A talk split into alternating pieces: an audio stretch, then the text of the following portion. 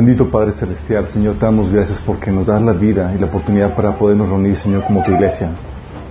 Para alabarte, para exaltarte, disfrutar tu presencia, Señor mío nuestro, y también aprender de ti, Señor.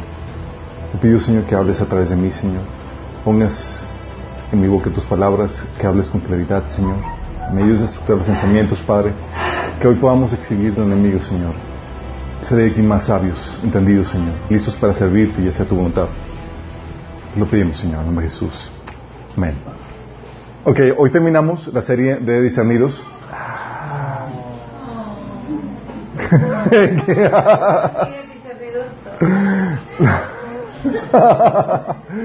Hemos estado viendo toda la serie de discernidos y estábamos platicando del asunto de la importancia de ser como los hijos de Isaacar, ¿se acuerdan? Que eran famosos porque eran discernidos de los tiempos que estaban viviendo y que sabían cómo debían de, qué debían de hacer de acuerdo a ese discernimiento que tenían. Y en base a eso, nosotros estudiamos esta temática y vimos algunos elementos que nos ayudan a discernir en qué tiempo estamos viviendo, en qué tiempo de la historia. ¿sí? Vimos el ciclo de las naciones y vimos en qué ciclo eh, de las naciones vamos y vimos que estamos en el proceso de, de declive. ¿sí? Que no podemos ser muy positivos acerca del futuro, pero tenemos que ser sobrios y saber qué tiempo estamos viviendo. Estamos viviendo tiempos que son difíciles, tiempos de decadencia social y política y demás. También vimos que aprendimos los ciclos del Evangelio. ¿sí? En todo lugar donde se siembra y se enseña el Evangelio hay un ciclo de crecimiento, desarrollo y también de decadencia. ¿sí? Y vimos que estamos en el ciclo, aquí en Latinoamérica, aquí en México, el ciclo donde, empieza el proceso de decadencia, el proceso de corrupción dentro de, dentro de la iglesia. ¿sí? Y hemos comentado que eh, los tiempos que estamos viviendo nos llevan a... ponen demandas sobre nosotros que no, nos, que no se ponían en generaciones anteriores, ¿se acuerdan? Habíamos platicado que ser un cristiano de lechita, un cristiano de, que solamente se alimenta con lo que aprende, lo que ve en las predicaciones dominicales, no van a sobrevivir. Necesitas ser un, crecimiento, un cristiano que ahonda en su crecimiento espiritual, que avance en el proceso de discipulado. Y es ahorita los tiempos que estamos viviendo indispensable para que puedas sobrevivir. Sí, sobrevivir las luchas y las dificultades y las problemáticas que nos ha tocado vivir a nosotros como generación. Habíamos platicado la, vez pasada, o sea, lo, complejo, lo difícil que hemos estado, eh, que nos, de la sociedad, de la situación que nos toca vivir comparado con otras generaciones, ¿se acuerdan? O sea, no, no podemos esperar que los retos, que, las, el conocimiento, que las situaciones que vivieron nuestros antepasados, nuestros padres, nuestros abuelos, eh, ese mismo nivel, con ese mismo nivel no vamos a poder sobrevivir hoy en día. Tú tienes que avanzar en ese proceso, hoy hemos avanzado. Entonces vemos, aprendimos el ciclo de las naciones, el ciclo del Evangelio, y hoy quiero retomar el otro elemento que nos ayuda a saber o a entender los tiempos que estamos viviendo, que es el conocimiento eh, de Dios, la revelación de su palabra. Y hay dos tipos de revelaciones. Una es la palabra escrita, y con eso nos remitimos al conocimiento de la profecía bíblica. ¿Quién de aquí ya tomó el taller de escatología? Uno, dos, tres, cuatro, eh, cuatro y medio. Ok, cinco. ok, dos veces allá, entonces ya por seis. si no lo han tomado, por favor, tómenlo. ¿Por qué es importante? Porque, miren, la Biblia nos da información de muchas cosas que van a pasar y de cuándo van a pasar. Sí. Y podemos saber, por lo que nos enseña la Biblia, de muchas cosas que van a pasar después del rapto. Y al momento que sabemos que van a pasar después del rapto y ves que ya van a empezar a manifestarse, que están empezando a manifestarse hoy en día, te ubica en el tiempo que estás viviendo. Tú puedes saber, más que ninguna otra generación, estamos cerca. O sea, sí puedes discernir eso. Y más cuando estás viendo brotes de aquí, brotes allá. Eso lo vimos cuando, en el tema de preparando la novia uno, despertando la novia, habíamos platicado las profecías que se han estado cumpliendo. ¿Sí? Y quiero darte alguna eh, una recapitulación de, esas temáticas. Si sabemos que después de que suceda el rapto, después de que venga ese, cuando suceda el rapto que van a venir los juicios de Dios, va a surgir un gobierno mundial, habíamos platicado acerca de eso. Y tú puedes ver a tu alrededor que ya todo está encaminado para eso. que va a haber la unión de todas las religiones bajo el liderazgo del Vaticano. Y tú también ves que todo eso está preparándose. También ves que la ideología que, que, eh, permitirá la adoración del falso Cristo como, como Dios ya está, sigue operando hoy en día. También la Biblia habla de que va a haber un sistema económico eh, que permite la compra y venta sin dinero. La Biblia habla acerca de eso. Y tú ves que hoy está en marcha ya todo eso. Sí. También habla de un mecanismo eh, electrónico que pueda eh, ponerse en la piel como tatuaje y procesar las compras y ventas. Sí, eso también ya se tiene. Oye, también habla la Biblia de que se va a reconstruir el templo, un tercer templo. Y están los preparativos listos para eso. También habla de la creación de una imagen de un avatar al cual se le pueda infundir vida o inteligencia artificial. De eso habla la Biblia y ya están trabajando en eso. Habla de, también del desprecio, del odio e intolerancia hacia los cristianos que se mantienen fieles a la Biblia. Tú ya estás empezando a sentir eso. Aún dentro del mismo cuerpo de Cristo. Sí. Si tú dices, oye, quiero seguir lo que la Biblia enseña tal cual, te tachan aún dentro de la iglesia como ridículo. Como ridículo. Sí, increíble. Oye, la Biblia también habla de que va a haber una crisis económica mundial sin precedentes que, que, eh, que va a remitir a la gente a niveles de supervivencia. Y los grandes economistas saben que eso es lo que se avecina, es la siguiente tormenta económica que se avecina. De tal magnitud que va a hacer un reseteo económico a nivel mundial para levantar un nuevo sistema. Sí. También la Biblia habla de la guerra entre Israel y los estados vecinos islámicos, la guerra entre Rusia e Israel. Habla acerca de eso. Habla, o mejor dicho, te hace ver de la caída y el derrocamiento del, de Estados Unidos como imperio. Sí. Increíble. Todo esto menciona la Biblia. La tecnología para modificar o adulterar el, ADN humano para hacerle mejoras. Sí.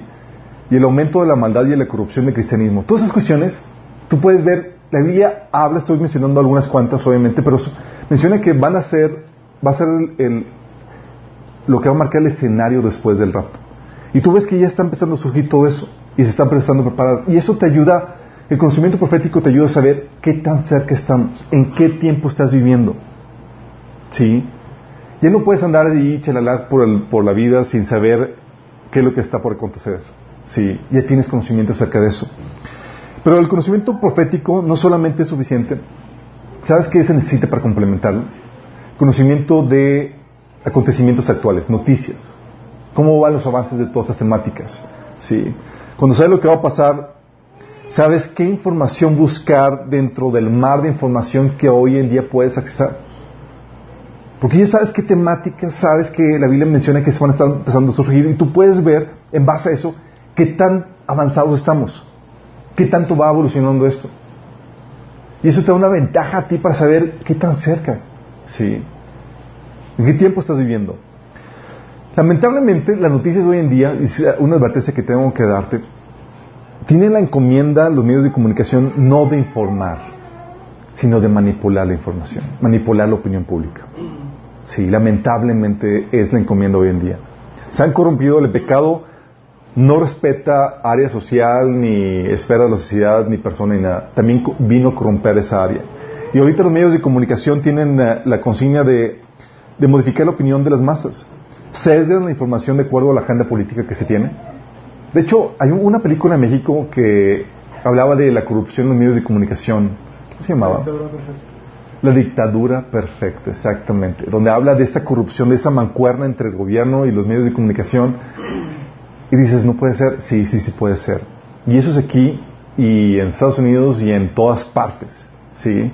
Te habla de cómo se desgana la información de acuerdo a la agenda política, también cómo cambia la narrativa para proyectar algo que no es, ¿sí? Enfatizan una información, resaltan una y esconden otra, de acuerdo a los intereses y a la agenda que quieran transmitir.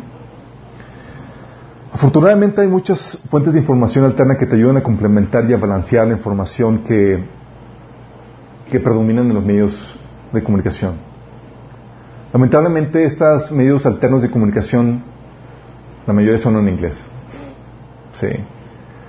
Hay pocos ministerios hispanos que te arrojan una fuente de noticias alterna para saber o para contrarrestar lo que dice la, la, la línea principal de medios de comunicación. Pero, digo, hay un área de necesidad, si alguien siente el llamado, sería bueno que lo tomaran. También hay muchas fuentes de información, afortunadamente, que resumen la información a la luz de la profecía eh, bíblica. ¿Alguien está escrito algún medio de esos donde te resume los acontecimientos de acuerdo a la luz de la profecía bíblica? La mayoría está en inglés también. En México, en Latinoamérica, en, el mundo hispano, también escasean ese tipo de ministerios. Sí. Y los que sacan, sacan recalentados de lo que se maneja en, inglés y rezagados unos uno o dos meses. Pero los hay, sí. Entonces, cuando tú le das, dices, oye, ¿puedes mantenerte al tanto del que estás haciendo? Sí, sí puedes. Tal vez veas la necesidad de mantener al pueblo hispano de este acontecer a la luz de la profecía bíblica. Sería bueno que respondieras al llamado, porque hay muy poca información al respecto, sí.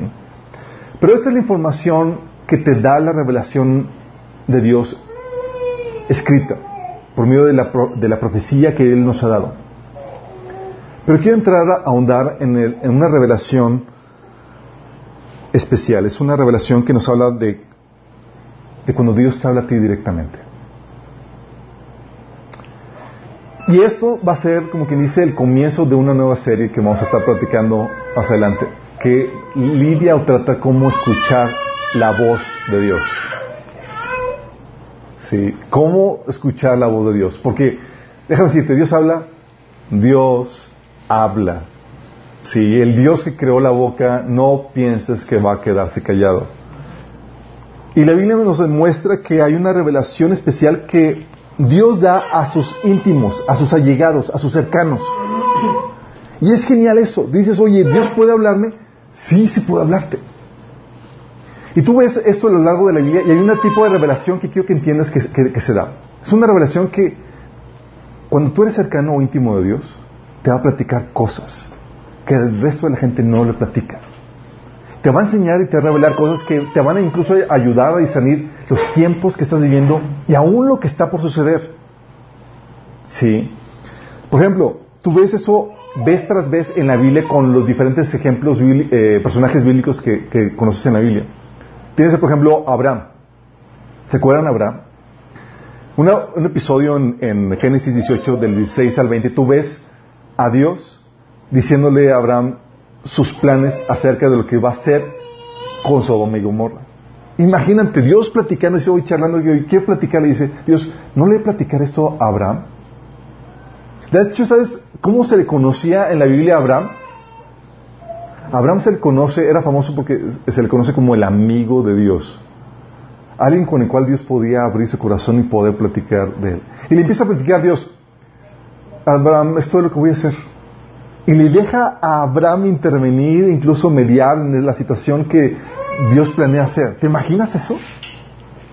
Qué grueso, ¿no? Está, es increíble esta situación. Pero también lo ves con Moisés, en donde Dios platica, platicaba con Moisés y dice la Biblia que Moisés lo veía cara a cara como un amigo. Eso viene en Éxodo 33, 11. Tan así que incluso tú ves que Moisés se iba con, a platicar con Dios y se apartaba 40 días, a punto que la gente pensaba que ya este, ya no supimos qué sucede. Sí. Y llegaba, y llegaba brillando. ¿Sí se acuerdan de ese episodio? Sí. Que oye, se te perdió una moneda en la noche. Muy, muy, aquí, por favor, para que brillara y como, usaban como linterna pública.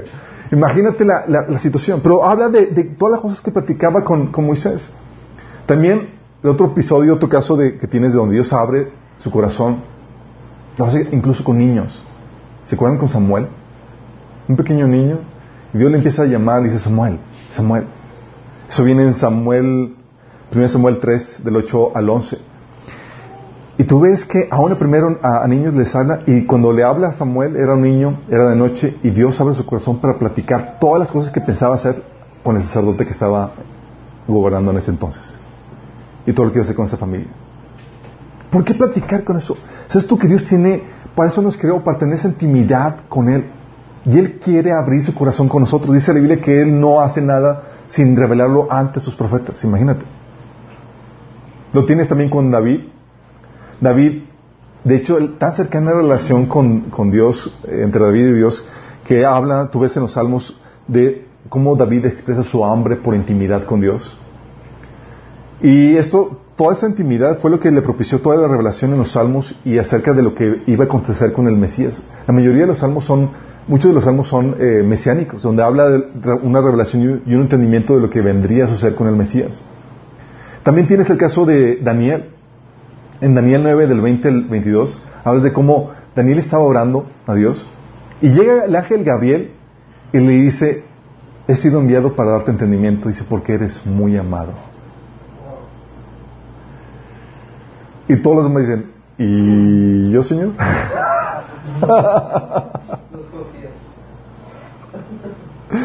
sí. Oye, no sé tú, pero cuando yo veo este tipo de relaciones y vínculo donde Dios te considera su cercano a tal punto que te quiere revelar algo que nadie más, más que cualquier tesoro, más que nada, es lo que mi corazón más anhela. Es como que, hey Señor, no me ignores, yo quiero que me cuentes tus secretos. Sí, yo quiero que me hables. Tienes también a Simeón, ¿se acuerdan de Simeón? Sí. No, se acuerdan. Sí, se acuerdan. No, no es esposo de la profetisa. Simeón era este anciano, esta persona que eh, era un varón piadoso que intimaba con el Espíritu Santo y el, Señor, el Espíritu Santo le había dicho que iba a conocer al Mesías. Y lo conoció cuando estaba bebito fue guiado por el, por el Espíritu Santo al, al, templo y ahí conoció el, hijo del Espíritu Santo de él. Tienes a Simeón, a Ana también, que estaba ahí en ese, en ese momento cuando se fue revelado quién era el Mesías, juntamente a Simeón. Tienes también a Jesús. La Biblia menciona de Jesús que Él es, en Juan 1, del 16 al 18, que Él vive en, en una unión íntima con el Padre. Sí. No es de extrañarse que esa intimidad con el Padre le, llevaba, le llevara a revelar secretos ocultos. De hecho, dice Mateo 13, 35, hablaré por medio de parábolas, revelaré cosas que han estado ocultas desde la creación del mundo. ¡Wow! Revelación, sí, revelación, cosas que a nadie más se le ha enseñado. El Señor Jesús vino a, a enseñarlas y revelarlas. Y aún dentro de los, de los discípulos, si saben que Jesús llamó a doce discípulos. Pero dentro de esos discípulos, ¿sabían que tenían un círculo de íntimos? O sea, había de discípulos a discípulos. Estaban los 70, están las masas, y luego los 70, luego los 12, y luego el grupo de los tres. ¿Se acuerdan quiénes eran? Era Pedro, Jacobo y Juan. Pedro y los hijos del trueno. ¿Se acuerdan? Porque estos hijos eran hijos del trueno. Sí, de fuertes eran. Y ves que Jesús los llamaba a ellos para enseñarles cosas que los demás no los enseñaban. Oye, cuando iba a resucitar a la niña que había muerto, ustedes esperen allá. Pedro, Jacobo, Juan, vengan conmigo. Y les enseñaba el proceso de la resurrección de la pequeña. O la transfiguración, ¿se acuerdan? Oye, los demás discípulos quédense vigilando las cosas. Pero ustedes tres, síganme. Quiero enseñarles algo. Y salieron con una revelación y wow, vimos a Jesús transformarse. Y Jesús les decía, eh, este secreto lo van a decir ya que resucita. ¿Te imaginas eso? Que el Señor te llame, hey, te quiero enseñarte algo. ¿No te, ¿No te haría sentir especial eso? Estaría genial, ¿no? Dices, oye, ¿cómo lo hago para que Dios me tome en cuenta? Ahorita vamos a ver qué onda con eso. Oye, incluso la, oración de Getsemaní, todos los discípulos allá, y llama a Pedro, Juan y Jacob para que oren con él. O en la resurrección. ¿Saben a quién, quién fueron los primeros que aprendieron o supieron de la resurrección? Juan y Pedro. Sí. Eh, incluso a este Pablo, aquí me equivoqué, puse Pedro, es Pablo. En 2 Corintios se menciona que se le dieron revelaciones especiales, tan especiales que Dios tuvo que darle una quijona en la carne para que no se le subiera la revelación y perdiera el piso con orgullo. Así de fuerte. Sí. Y es ahí donde llega la pregunta, oye, ¿esto es solamente para unos cuantos o es para todos? No sé tú, pero a mí me gustaría que, se me tomara en cuenta dentro de ese grupo especial de íntimos donde Dios habla y enseña cosas especiales. ¿O tú no? Pues, Señor, tómame en cuenta, ¿no? Así como que en tu petit comité yo quiero estar, ¿sí? Y la verdad es que sí es para todos. Jeremías 33, 3 habla este famoso pasaje que dice, clama a mí y yo te responderé y te daré a conocer cosas grandes y ocultas que tú no conoces. Son llamado que el Señor hace para que cualquiera que busque, que clame a Él, Señor, pueda recibir este entendimiento, esta revelación especial. Pero lamentablemente, ¿qué creen? No todos lo consiguen. ¿Sabes? Tú ves que en el, libro de Jeremías, Jeremías era el que estaba en intimidad con Dios y Dios le revelaba muchas cosas. Y había, ¿tú crees que era el único profeta que había, que había ahí? No, había muchos. ¿Pero por qué Jeremías y los demás no?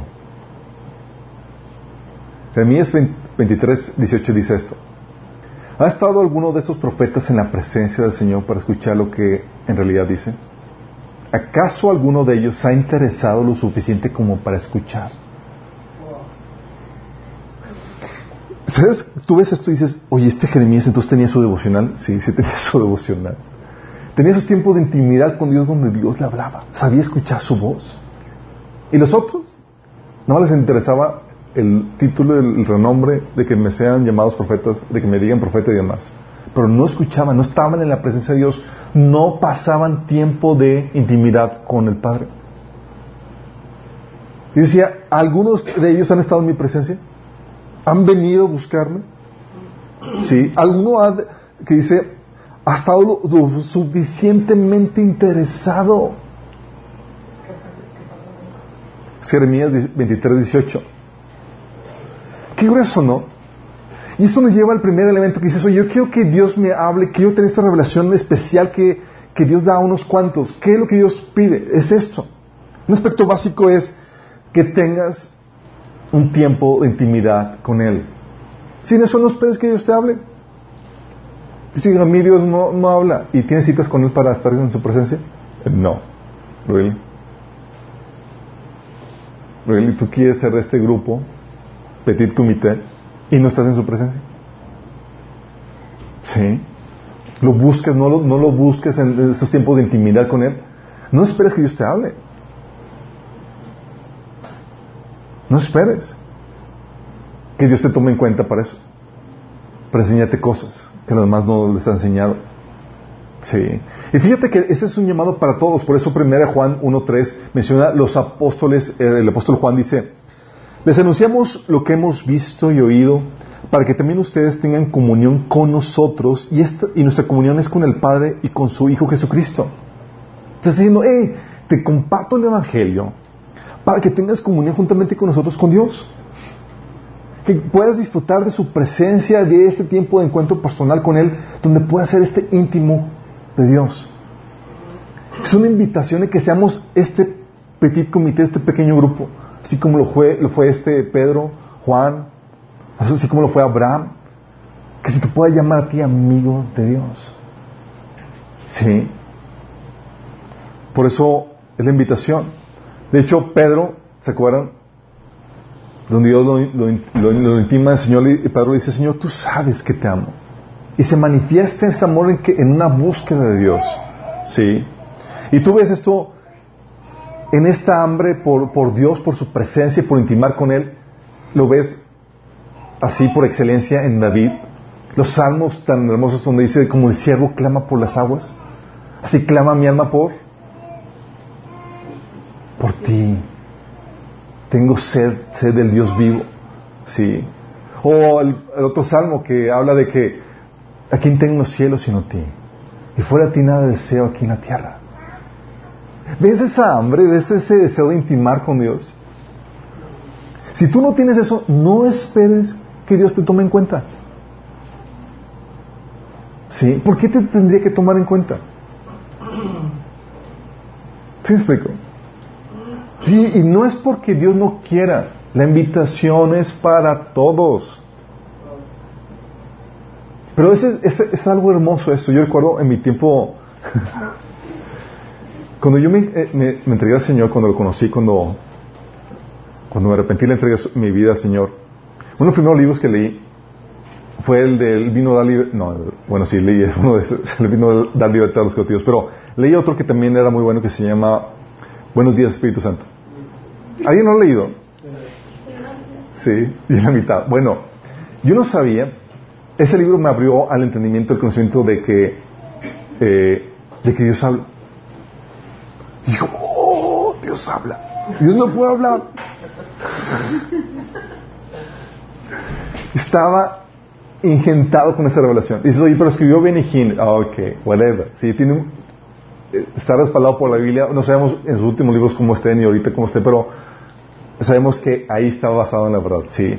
Y eso habla de una verdad cierta, que en el sentido de que Dios tiene ese, ese comunico con, sus íntimos y les habla, les dice cosas. Recuerdo cuando yo leí el libro estaba llorando porque decía, hablaba, practicaba la experiencia de en su inicio de su caminar cristiano, cómo el Señor, el Espíritu Santo, le hablaba cosas y cosas tremendas aquí y allá. Y yo me sentía el patito feo de que a mí no me ha hablado nada. Sí, yo quiero eso. Y recuerdo que lo, lloraba así, Señor, háblame. Sí. Yo creo que estuve varios días así pidiendo al Señor para que me hablara. Sí. creo que lo, tenía, lo tuve harto al Señor. Porque nada más el Espíritu Santo llega y me dice, a hablar cuando yo quiera. Yo, ok, está bien.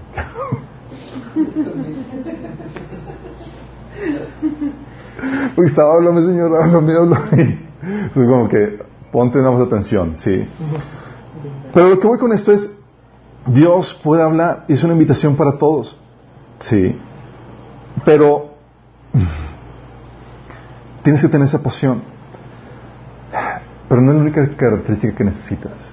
Si no pasas tiempo en su presencia, definitivamente no, no te va a hablar. Pero pasar tiempo en su presencia no va a ser suficiente.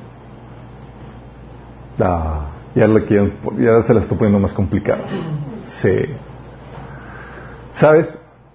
Se requieren otras características. Y tú ves esto en los personajes de la Biblia. Una de ellas es ambición, ser ambicioso y ferviente para las cosas de Dios. Si no te importan sus cosas, no creas que Dios te va a enseñar algo hermoso, algún tesoro. Llega, como no te importa, mi gente que llega contigo, eh, te quiero enseñar esto. ah, Tienes que tener ese, esa, esa ambición, esa fervencia por, por sus cosas para que el Señor te las enseñe.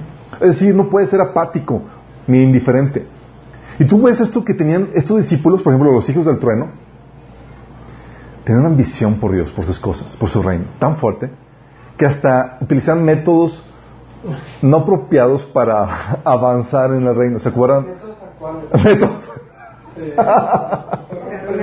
o sea, ellos eran tener una ambición tan fuerte que hablaban con su mamá, mamá, tenemos que nos chiches y nos hagas el paro. ¿sí? pues mira, encontramos al Mesías, es el futuro rey y toda la cosa, y pues y querían ellos una buena tajada del reino. ¿sí? La pequeña ambición de él, uno sentarse a su derecha y otro a su izquierda. Pero fíjate la ambición que tenía de, estar cerca de su rey, de compartir su gloria, su reino. O sea, tú dices, el método mal, sí está mal, mandar a su mamá por delante y, no, y no era la forma, sí. Oye, nada que llegamos y, que nada que sí se le dieron en su lugar. y cómo no mandé mi mamá por delante. Oye, sí, eso viene Mateo 20 del 20, del 20 al 22. Pero te, das cuenta, o sea, te, estaban dispuestos incluso a verse mal ante sus discípulos con tal de avanzar en el reino. O sea, tanto, tanta ambición tenían. Sí. Mateo 4 del 24 al 25 te habla de esta ambición que tú debes de tener. Te dice, fíjate Jesús, dice, presten mucha atención a lo que oyen. Cuanto más atentamente escuchen, tanto más entendimiento les será dado y se les dará aún más. Fíjate lo que está diciendo. Dice, oye, si tengo hambre y sigo avanzando y sigo aprendiendo, te voy a dar más. Dice, a los que escuchan mis enseñanzas se les dará más entendimiento, pero a los que no escuchan se les quitará aún lo poco que entiendan. Señor te está diciendo, si hay apatía de tu parte hacia mis cosas, mira, se va a ser desechado. Y aún lo que has adquirido se te será quitado. Qué fuerte, ¿no? Sí, pero habla de esta pasión que debe haber de, tu parte. David lo, expresaba de esta forma, decía que mejor es un día en tus atrios que mil fuera de ellos. Tenía esta hambre por estar en las cosas de Dios, esta ambición. Abraham, oye, dice la Biblia en Hebreos, que esperaba una ciudad cuyo fundamento y arquitecto era, es Dios. Una persona ambiciosa por sus cosas. Sí, no esperaba, no es que era como que, Señor, todo lo que tú tienes para mí, yo no quiero que nada de eso se pierda. Quiero alcanzar todo. Y se decía, ¿quieres todo lo que...? Ok, ven acá, es de los míos. Por eso, tú ves ese, este espíritu férreo, sí, ambicioso en Pedro y en los hijos de, del trono, sí, Jacobo y Juan. Por eso eran ellos los más arrojados a quien Dios les decía, eh, ustedes sí lo valoran, ustedes sí lo desean, a ti te lo voy a dar. Los llamaba, a pesar de sus errores, pero tenían lo que se requería. Y eran, eran trabancados, Pedro se estaba hundiendo, ¿sí? En el agua. Oye, los hijos del trono estaban pidiendo que cayera fuego sobre los samaritanos. Sí, oye, mal, mucha inmadurez. Pero Dios apreciaba el corazón, la ambición, el deseo, de anhelo por él. Sí. Dice, oye, entonces yo tengo este, esta ambición, este fervor por las cosas de Dios, Dios te va a tomar en cuenta, te va a tomar en cuenta. Sí, y te va a revelar cosas que, que nadie más revela. Pero no solamente requiere ser ambicioso y ferviente para las cosas de Dios, requiere ser hombre de fe. Tienes que creerle a Dios. Sí. Mateo 14 del 28 al 24, 29 te habla de, de esta fe, cómo se manifestaba en, personajes como en Pedro. ¿Se acuerdan que le dice Pedro con su propuesta para Dios? Señor, está Jesús caminando por las aguas. Dice, Señor, si realmente eres tú, ordena que vayas y a ti caminando sobre el agua. ¿Por qué no otra, alguna cosa más sencilla? Oye, si eres tú, Señor, a ver, dime qué te dije ayer. O algo más sencillo, ¿no? Algo, una... ¿Cuántos dedos Digo. Pero Aquí ves a una persona arrojada, llena de fe, que sabía que quería experimentar lo que, lo que estaba viendo en su Señor. dices, yo, quiero eso. Yo creo que puedo hacerlo. Yo creo que puedo obtenerlo. ¿Te imaginas eso? Y le dice, sí, ven. Dijo Jesús. Entonces Pedro se bajó por el costado de la barca y caminó sobre el agua hacia Jesús. Entonces, ¡wow! Una persona de fe, sí, se hundió. Pero, oye, los demás no, no se atrevieron, no caminaron. No experimentaron esa travesía. Sí. De los discípulos, el único que puede eh, presumir que caminó sobre el agua es Pedro. Sí. O Mateo 19, 27. Hombres de fe atrevidos que dice que le creían a Dios. Dice Pedro, X, Señor, nosotros lo hemos dejado todo y te hemos seguido. ¿Qué, obtendremos? Sí. Eso lo ves también en Abraham una persona de fe que está dispuesta a emprender y avanzar en el propósito de Dios para su vida. Oye, no cualquiera se aventa a hacer la travesía que él hizo. El Señor le dijo, vete de tu tierra y tu parentela y de la casa de tu padre a la tierra que te mostraré. ¿Tú harías eso? ¿Dejarías todo? ¿Avanzarías en ese, en ese plan? Depende de la suegra. Depende de la sí. Pero imagínate eso.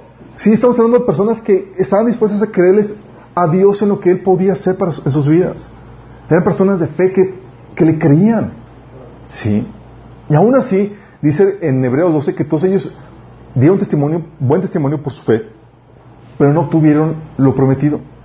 Y dices, wow, qué, mal plan. Sí. Y dice que no, se ha, no han sido puestos ellos aparte, sino que están, dice la Biblia que también nosotros vamos a caminar sobre, sobre sus pisadas de fe. ¿sí? En Hebreos 11 habla acerca de eso.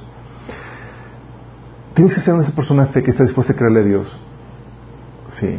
Por eso el Señor podía abrir su corazón a Él, porque ellos no dudaban de Él, de que Él podría hacerlo. Por eso podía confiar y abrir su corazón y decirle cosas y detalles.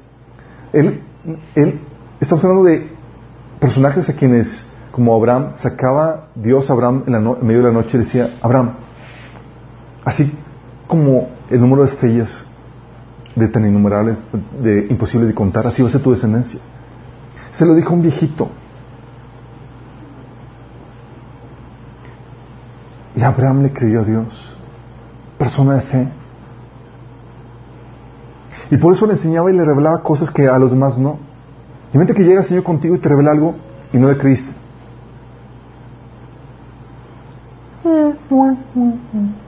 ¿Te va a revelar algo? No.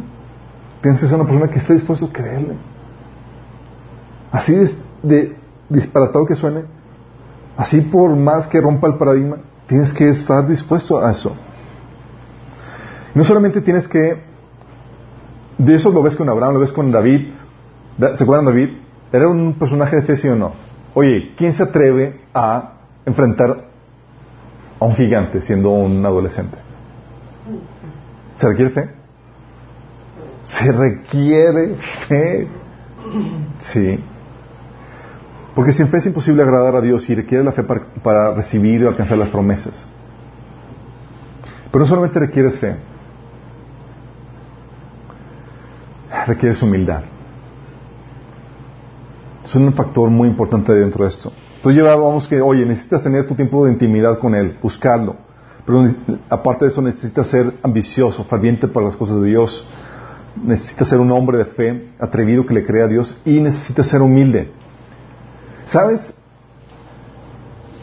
Moisés escribió el Pentateuco y se le revelaron muchas cosas acerca del Mesías que vendría. Pero ¿sabes qué característica tenía Moisés? La Biblia lo describe en números 12.3, que Moisés era muy humilde, y dice, más humilde que cualquier otro sobre la tierra. Si te escribieran a ti, ¿cómo te? Sí. ¿Por qué es importante esto? Porque la Biblia dice en Santiago 4.6, 1 de Pedro 5.5, que Dios resiste, se opone a los soberbios y da gracia a los humildes. Es decir, quiere enseñarte algo y ve en ti orgullo, te saca la vuelta. Vamos con alguien que sea más humilde. Y no te revela ni te enseña nada. Sí. Por eso, Dios escogió a personajes sin las credenciales, sin la reputación, sin la gloria, para enseñarle cosas. 1 Corintios 1 del 27 al 28 menciona, dice, en cambio Dios eligió lo que el mundo consideraba ridículo para avergonzar a los que se creen sabios. Escogió las cosas que no tienen poder para avergonzar a los poderosos. Dios escogió lo, despreciado por el mundo, lo que se considera como nada, y lo usó para convertir en nada lo que el mundo considera importante. Así de fuerte es Dios con respecto al, eh, a su manejo con, el orgullo y con humildad. Sí. En una ocasión, Jesús, lleno por el Espíritu Santo, dijo, Oh Padre, Señor del cielo y de la tierra, gracias por esconder esas cosas de los que se creen sabios e inteligentes y por revelárselas a los que son como niños. Sí, Padre, te agradó hacerlo de esa manera. What? What? Si estás consciente, tú ves, ves tras veces en la Biblia que Dios escoge a lo despreciado, a lo humilde, sí, de ese mundo, a los que no tienen credenciales o no tienen nada en qué colgar su valor, valoración, sí, para enseñarles cosas. Tienes, por ejemplo, al hombre más importante del Antiguo Testamento, Juan, el Bautista, mal comido y mal vestido. Y era el personaje más importante del, del, Antiguo Testamento. De hecho, Jesús mismo. La Biblia dice que iba a ser llamado Nazareno. ¿Y sabes por qué era Nazareno? Nazaret, eh, si tú decías que venías de Nazaret, era un símbolo, era un cliché, era una frase de decir que eras una persona que venía de, un barrio insignificante. De hecho, tal así que en 1 Juan 1.46 dice, de Nazaret puede salir algo bueno. ¿Qué, barrio podrías poner aquí? Aunque si dijeras de... de la Sierra Ventana. De Sierra Ventana, o de cosas por el estilo. ¿Qué, qué, qué, qué es lo que está queriendo decir? Lo que hace Dios para para guardar esta revelación, este tesoro, esta intimidad que solamente da este, a unos cuantos, viste sus tesoros en envolturas despreciables, en canales despreciables. Que dices, no, lo doy ni, no, doy ni un peso por él. De Jesús, ¿te acuerdas cuando decían, ¿quién es este? Que saca, ¿Dónde saca esta sabiduría? Oye, este es el, el hijo del carpintero. Sí. Y solamente los suficientemente humildes que están dispuestos a escucharlo, lo aceptaban y revelaban y eh, recibían la revelación que, Dios tenía para, para, ellos a través de él. Tú puedes ver también eso a los discípulos. Oye, el tremendo peso de gloria que traía el, el mensaje que da vida eterna, salvación. Dios no utilizó a los magnates ni a la élite intelectual ni religiosa. Utilizó gente de vulgo, pescadores, sin mayor preparación más que haber estado con Jesús tres años. Y sin embargo, tenían que los magnates, los eruditos y demás, tenían que sentarse a escuchar cátedra de estos personas no educadas para poder recibir el tesoro de la salvación, imagínate. Sí, aún Pablo, sí, que era erudito y demás, completamente despreciado por, el pueblo, por su pueblo, mal comido, mal vestido, perseguido y con una tremenda revelación. Todos ellos eran privilegiados de una cosa, sí, de su relación con Dios y su revelación. Y por eso Dios nos viste a nosotros, chicos, a muchos de nosotros, de una forma despreciable para el mundo. Pero dentro de ti pone tesoros tremendos. Sí para vacunar o para filtrar a, la gente orgullosa, imagínate.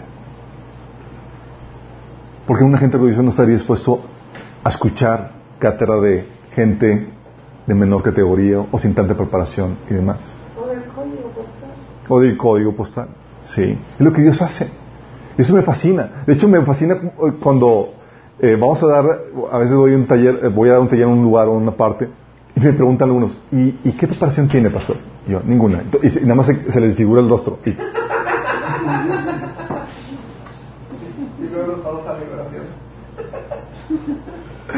Es verdad. Y, ya como ves cómo Dios opera, me, río cuando con Dios. okay, bueno. Sí, ven a lo que voy.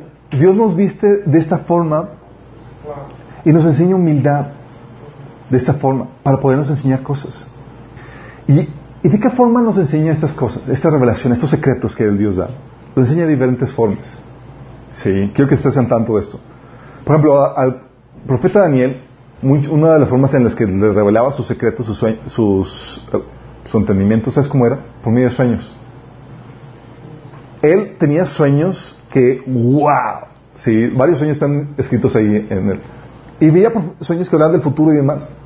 De hecho, él era experto también en interpretar los sueños. Así como Nabucodonosor le interpretaba sus sueños.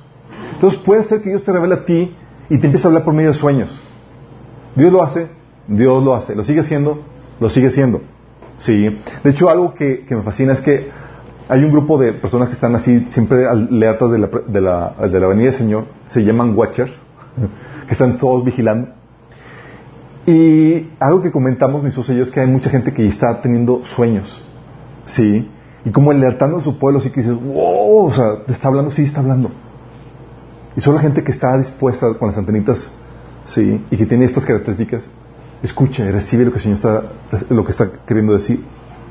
Oye, los reyes magos, ¿qué revelación tenían?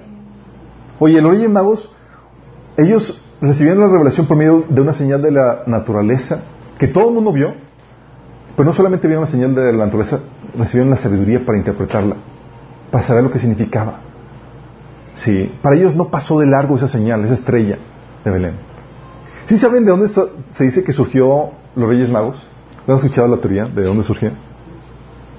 Los Reyes Magos son linaje de sacerdotes magos que sobre los cuales sobre los cuales Daniel estuvo puesto a cargo. ¿Estuvo qué? Puesto a cargo. ¿Se acuerdan que eh, ¿Se acuerdan de los, de los magos a quienes echaron a, David, a, Da- al Daniel de cabeza para aventarlos a los, a los leones. Sí. Estamos hablando de ellos. Esas personas, a estos reyes, a estos, eh, era un, sacerdocio eh, con un conocimiento especial, fueron puestos a cargo de, de Daniel. Y Daniel, no creas que lo único que sabía Daniel era lo que está en el libro de Daniel. Había muchas cosas más que sabía. Y pasó ese conocimiento a los magos. Y a través de Daniel se dice que estos reyes magos sabían que el Mesías había de venir y qué señal astrológica le iba a acompañar. ¿Te imaginas? Dices, órale, o sea, Daniel estaba enseñándoles y dándoles secretos a ellos. Oye, Simeón, puede hablarte, entonces puede hablarte por señales de la naturaleza y- y dándote sabiduría para entender, entender su significado. Simeón es muy peculiar porque dice la Biblia que era una voz directa del Espíritu Santo en su vida, que le dijo, vas a conocer al Mesías, y que lo guió al, templo en el momento exacto en el que Mesías estaba siendo presentado cuando era bebé. Entonces puede ser una voz directa del Espíritu Santo dando, hablándote y diciéndote cosas.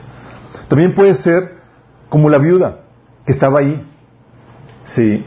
Que resulta que tal vez no te habló por sueños, no te habló por señales, no te habló por revelación ni por el Espíritu Santo, pero ¿sabes qué? Dios te puso por estar en su voluntad en la circunstancia correcta para enterarte de sus secretos, así como esta viuda.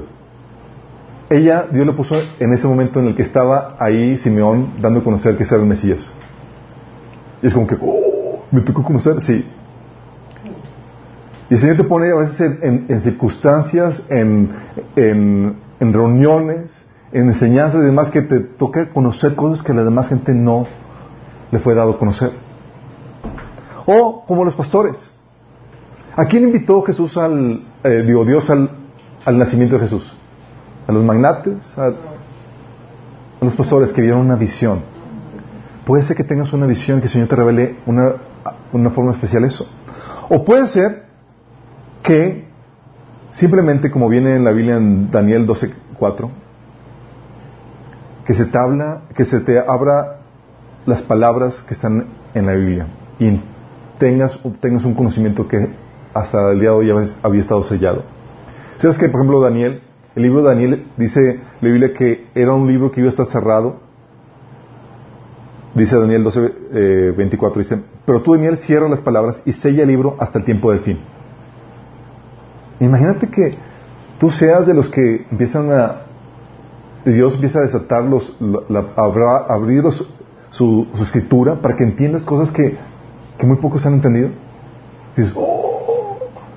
Y empieza a armar rompecabezas de cosas, de secretos. Como que tienen códigos secretos. Lo que tiene la Biblia es que requieres varia información para poder armar rompecabezas y entender todo el, todo el, el mensaje de Dios. Exactamente. Eso y ya vas armando la- las piezas del rompecabezas. Y es lo que hemos estado aprendiendo aquí. Sí. Pero Dios te lo puede dar, te puede abrir, te puede hacer, mostrar eso. Pero si te das cuenta lo que, a lo que voy es, de cualquiera que sea la forma, Dios te puede hablar, te puede enseñar cosas que a nadie más le es partícipe de eso. Si tú tienes esas características, si tú tienes ese fervor por las cosas de Dios, esa ambición, si tú eres esa persona de fe, si tú eres esa persona humilde, y si pasas ese tiempo de comunión e intimidad con Dios. Si tienes esto, tú puedes estar seguro que el Señor, así como lo llamaba a Pedro, a Juan y a Jacob, te va a llamar a ti, te va a decir, hey Jorge, hey Carlos, ven para acá, voy a enseñarte esto. Y te hace participar de un conocimiento que no, le, se lo da a nadie más. Sí. ¿No te gustaría eso? Sí. Es genial poder ser partícipe de su mover. Pero qué triste sería que te pase de largo, ¿no? Que el Señor está buscando a quién se lo enseño, con quién puedo abrir mi corazón y hablarle. Y te va a ti y dice, no. Que te pase de largo. ¿Qué, qué, qué, qué, qué fuerte sería, qué triste sería que no te revelara su agenda para el tiempo que estamos viviendo. Que fueras de los que ni en cuenta del tiempo que están viviendo, Señor. Simplemente Dios no, no te quiso dar entendimiento. Qué triste sería que Dios no te haga partícipe de sus propósitos y que no sepas qué hacer. Qué triste que no estés al frente de su mover o incluso que te lo pierdas por completo. Qué fuerte, ¿no? Estamos entendiendo lo, lo, lo, lo que estamos hablando. Es un privilegio poder escuchar las palabras de Dios. Es un privilegio poder ser partícipe de este conocimiento que da a unos cuantos. Y tú puedes tener acceso a eso. Dios habla. Sí. Yo recuerdo cuando me quejaba porque Dios nos enseñaba aquí y allá, eventualmente por mi fervor, por mi deseo de estar en las cosas de Dios, Dios me empezó a hablar cosas que ni yo me las creía. Y recuerdo que pasó un tiempo en mi vida donde decía, Señor, a ver, a ver, es correcto esto que me estás enseñando. En serio, porque yo no podía ni siquiera aceptarlo, porque no podía aceptarlo porque ni siquiera, nunca lo había escuchado. Recuerdo que en ese episodio, en ese, de crisis existencial en mi vida, con todo lo que el Señor me estaba enseñando, que Dios tuvo que traer a un maestro de, de afuera, para un congreso aquí en México, aquí en la ciudad, para enseñar lo que Dios me había enseñado a mí. Y todos estaban asombrados de que, wow, estaba genial. Y yo, todo eso mi Señor me lo había enseñado a mí. Todo, wow, genial. Y luego de repente fue como, bueno, y si ya se lo revelaste a él, entonces, ¿cuál es el, el chiste? Pero el chiste es que estás aprendiendo a escucharlo. Si tú tienes un área de influencia y un mercado que tienes que, influenciar con esto. Pero es lo que sucede. El Señor te considera para enseñarte tus cosas. De repente te, encuentras en la cúspide de la, del mover del, Señor, atendiendo y escuchando lo que Él está enseñando. ¿Sí? Y déjame decirte que el Señor se mueve por olas. ¿Sí? No crees que el mover que el Señor trajo hace unos años va a ser el mismo, va a durar para siempre. Es una revelación y un entendimiento que trae, pero de repente mueve y trae otro. Y tú quieres estar siempre en la cabeza, siempre al frente del mover del Señor. Sí. Pero tiene un costo. ¿Qué costo? Por ejemplo, hemos estado hablando de que estamos en el proceso de declive, aún dentro del cristianismo.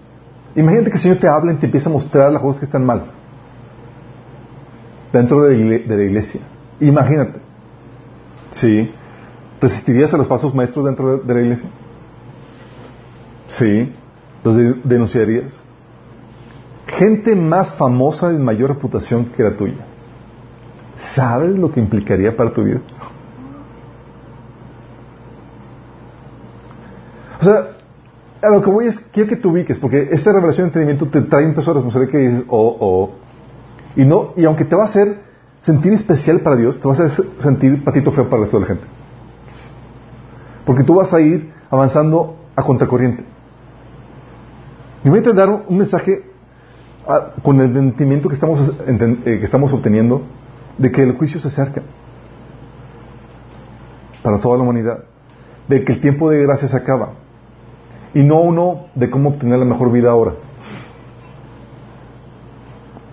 ni y como una señal de advertencia de que no, no se vecinan tiempos mejores sino que tener, estar sobrios, porque vienen tiempos peligrosos. ¿Tú crees que ese mensaje vende? ¿Tú crees que serías considerado como ovacionado por, wow, la tremenda revelación? no. Es la contraparte de esto. Sí, Dios te hace sentir especial y demás, pero de repente, uh, uh, oh Señor, no me advertiste de esto. sí. O dar un mensaje que redarguya. Sí, como hemos estado diciendo, y es algo que continuamente digo. Tu cristianismo, y algo que digo a muchos cristianos, les digo, tu cristianismo no es suficiente para sobrevivir los tiempos que estamos viviendo. Necesitas aprender a pelear. ¿Tú crees que eso agrada a la gente? Y más para cristianos de años. No, lo más mínimo. Sí, se ofenden. Esta revelación, este entendimiento, quiero que, nos ubiquemos. Nos pone en una situación muy particular en la historia eh, de, la, humanidad. Porque nos pone en una situación donde no somos la generación de Moisés, como somos llamados a llamar a un pueblo a libertad y ser los héroes de, de ese episodio, Tampoco somos la generación de Josué que son llamados a conquistar la tierra. Sí. Hacer mostrar valor y coraje y fe para poder conquistar todo lo que está por delante. Tampoco somos la generación de David que establece los fundamentos del reino. Ni la generación de Salomón que administra la riqueza y la opulencia y el éxito del reino obtenido. Sí. Más bien, lo que hemos estado comentando, somos la generación de Jeremías. ¿Y sabes lo que eso implica para nuestros días?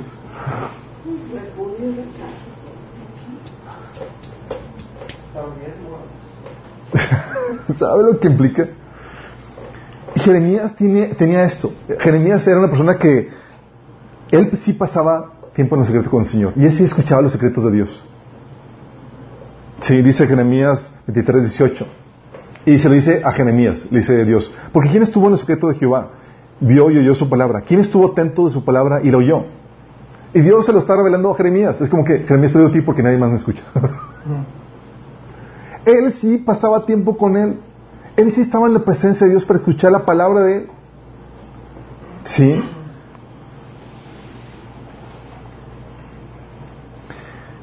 Esta generación de Jeremías que nos tocó vivir es una generación que pasa ese tiempo.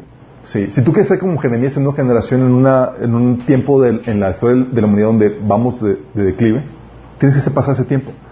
Es una generación de esas personas que escuchan la revelación de Dios, pero que también hacen el servicio no por la reputación que tienen, ni por la habilidad que tienen. Si sabes que Jeremías no tiene la reputación ni el... Dice Jeremías 1.6, diciendo Jeremías a Dios, ah Señor, mi Dios, soy muy, soy muy joven, no sé hablar. Entonces Señor me dijo, no digas soy muy joven, porque vas a ir a donde quiera que yo te envíe y vas a decir lo que yo te ordene. Esta generación de Jeremías, chicos, es una generación en donde escoge a personajes como tú y yo para revelar las cosas. Sin reputación, sin mayor título ni nada, y dices, y dices, Dios cogiéndome a mí. ¿Qué estaba pensando? sí.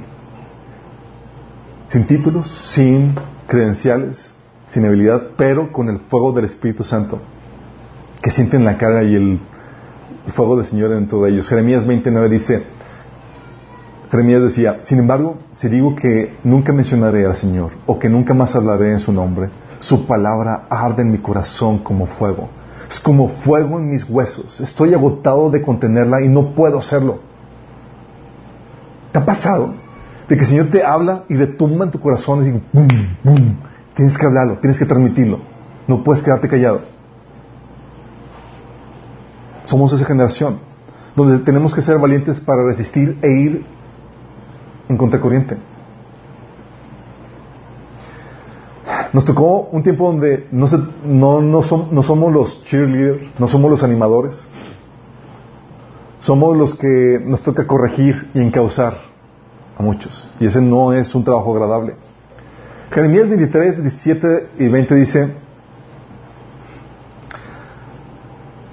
a los que desprecian a los habla de los de los falsos maestros, de los falsos profetas dice, dice a los que desprecian les aseguran esos falsos eh, maestros que yo digo que gozarán de bienestar. A los que obedecen los dictados de su, terco corazón les dicen que no les sobrevendrá ningún mal. Mientras que todos predican que todo va a ir bien, sin tener un corazón arrepentido, que vas a prosperar en tus proyectos y demás, sin hacer caso de la voluntad de Dios y, y empecinado a hacer las cosas de acuerdo a tu terco corazón.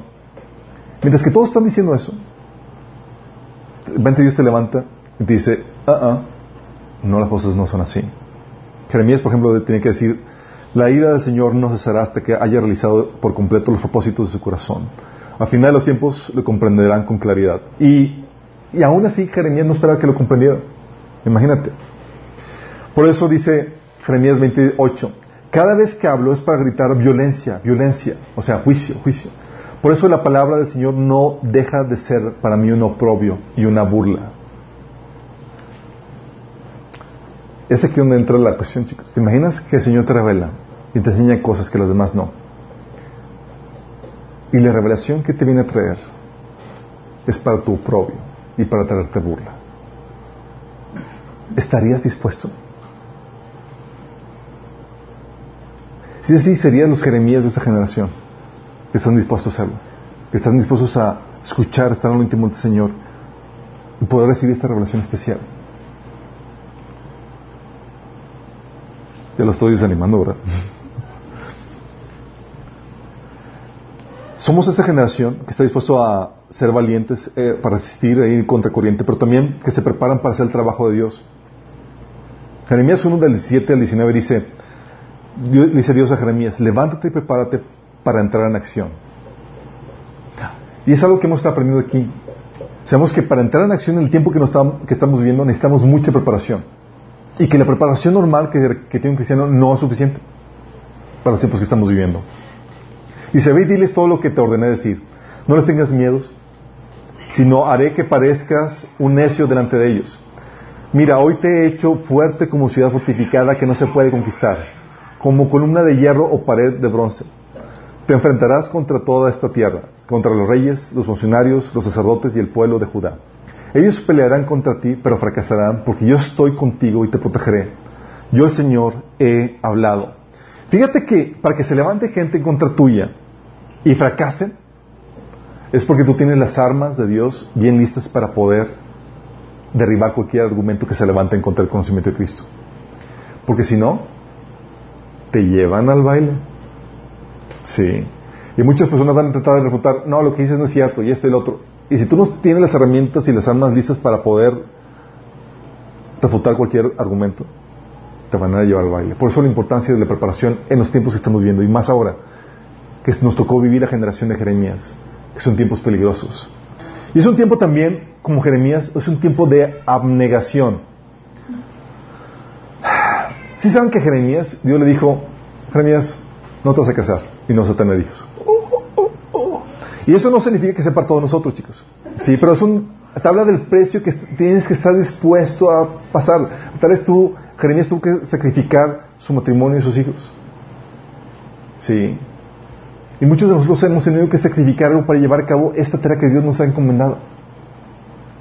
Muchos, mientras que muchos esperan que el ministerio de servicio de Dios le va a cocinar una posición y una reputación y un renombre, tú estás consciente que por ser esta generación en la que estás viviendo, va a cocinarte un sacrificio. Sí. Mientras que busquen el renombre y el, el ponerte, el salir adelante dentro de la, dentro de la iglesia, tú sabes que es un tiempo de abnegación. De hecho, incluso Baruch, el siervo de Jeremías, ¿se acuerdan? También implicaba un sacrificio para él. Así como Jeremías, ¿quieres acompañarme, Baruch? Vamos a hacer cosas trascendentes en nuestra generación. Y Baruch esperaba cosas grandes, pero lo único que eh, recibía era el rechazo de la generación en la cual estaba viviendo. Y Dios le dice, Baruch, ¿quieres cosas grandes para ti? No las busques. No las busques. Date por bien servido que salgas vivo de esta situación. Jeremías, Jeremías 45.5 habla acerca de eso. Y sin embargo, ¿sabes qué también nos enseña la Biblia en esta generación de Jeremías? Tú y yo como generación de Jeremías que escuchan la palabra de Dios y la revelación que el Señor trae a unos cuantos, es una generación que debe buscar aumentar la influencia, nuestra influencia para transmitir el mensaje de Dios. Aunque Jeremías era rechazado, ¿sabes qué Dios le decía? Jeremías, escribe un libro con todo lo que te he dicho.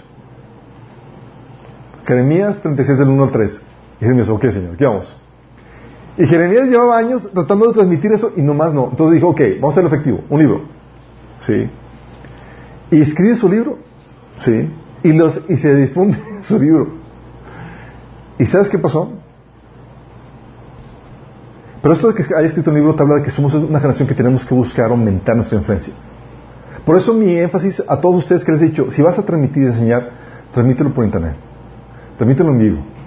Haz todo lo necesario para difundirlo. No puedes quedarte para ti en tu grupito. Sí. Tienes que difundirlo. Pero también es una situación donde, aunque busques la influencia, tienes que recibir la oposición.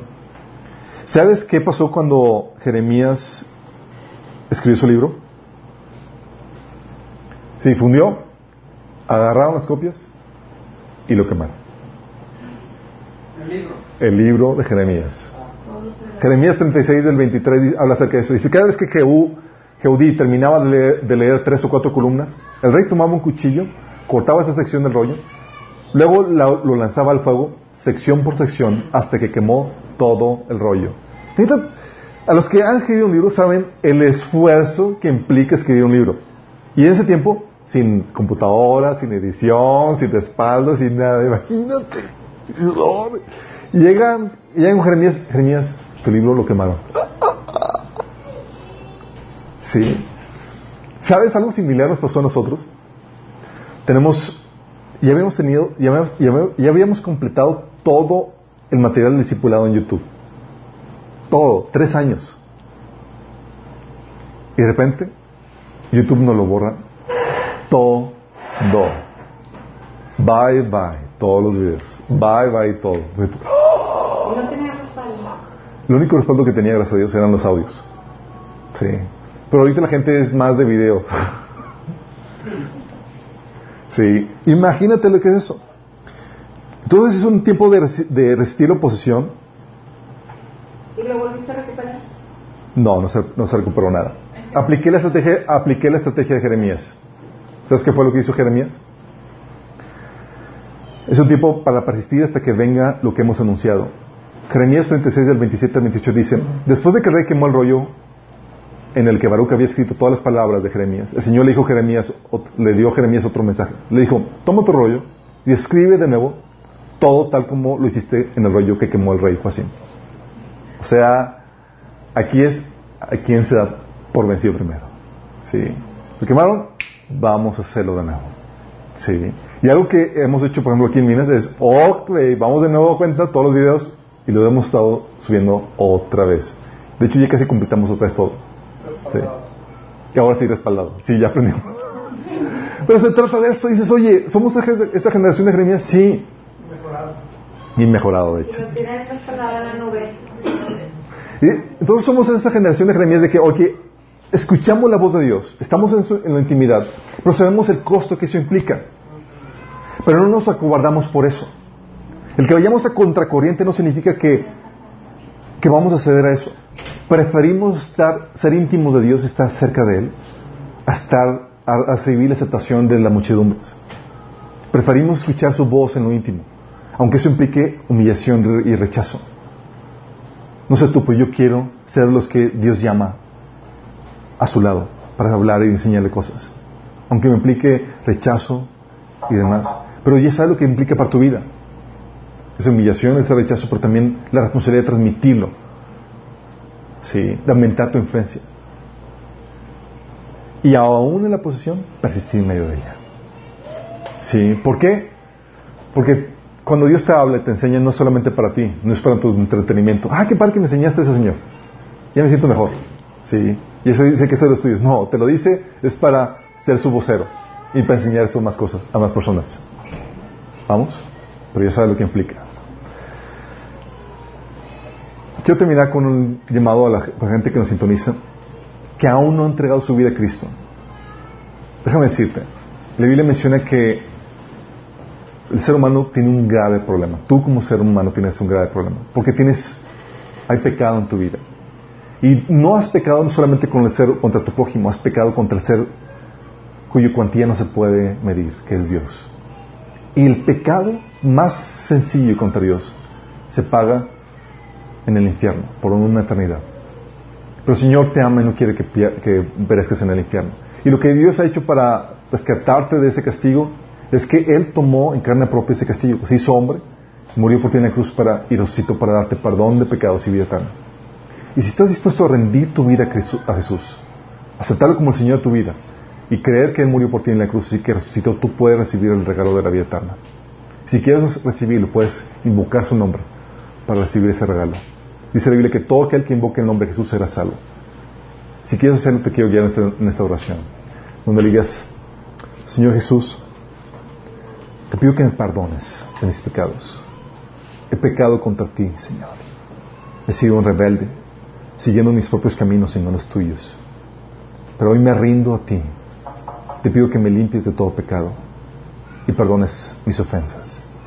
El día de hoy te confieso como mi Señor y mi Salvador.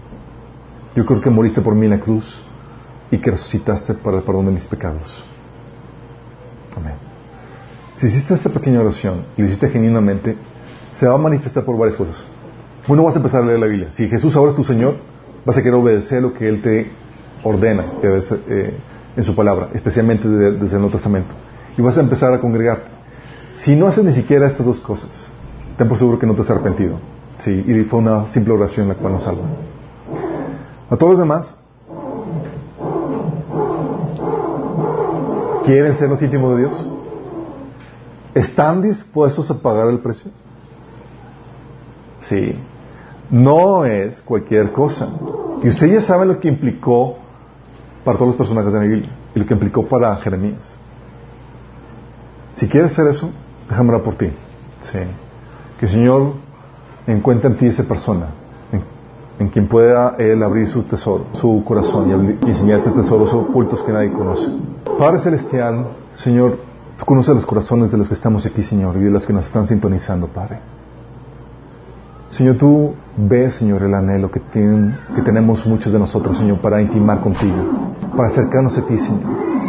Señor, no queremos que nos pases del largo, Señor. Queremos que tú nos hables, que nos enseñes, que nos reveles esas cosas ocultas que a nadie más has revelado, Señor. Queremos ser esos íntimos tuyos, Señor. Y estamos dispuestos a pagar el precio. Venos aquí, Señor. Háblanos. Llámanos a tu presencia, Señor. Que encuentres en nosotros esa ambición, esa santa ambición por ti, Señor. Esa fe, Señor. Y esa humildad que tú requieres para poder mostrar sus tesoros, Señor. Háblanos, Señor. Que tu siervo escuche, Señor. Te lo pedimos en el nombre de Jesús. Amén.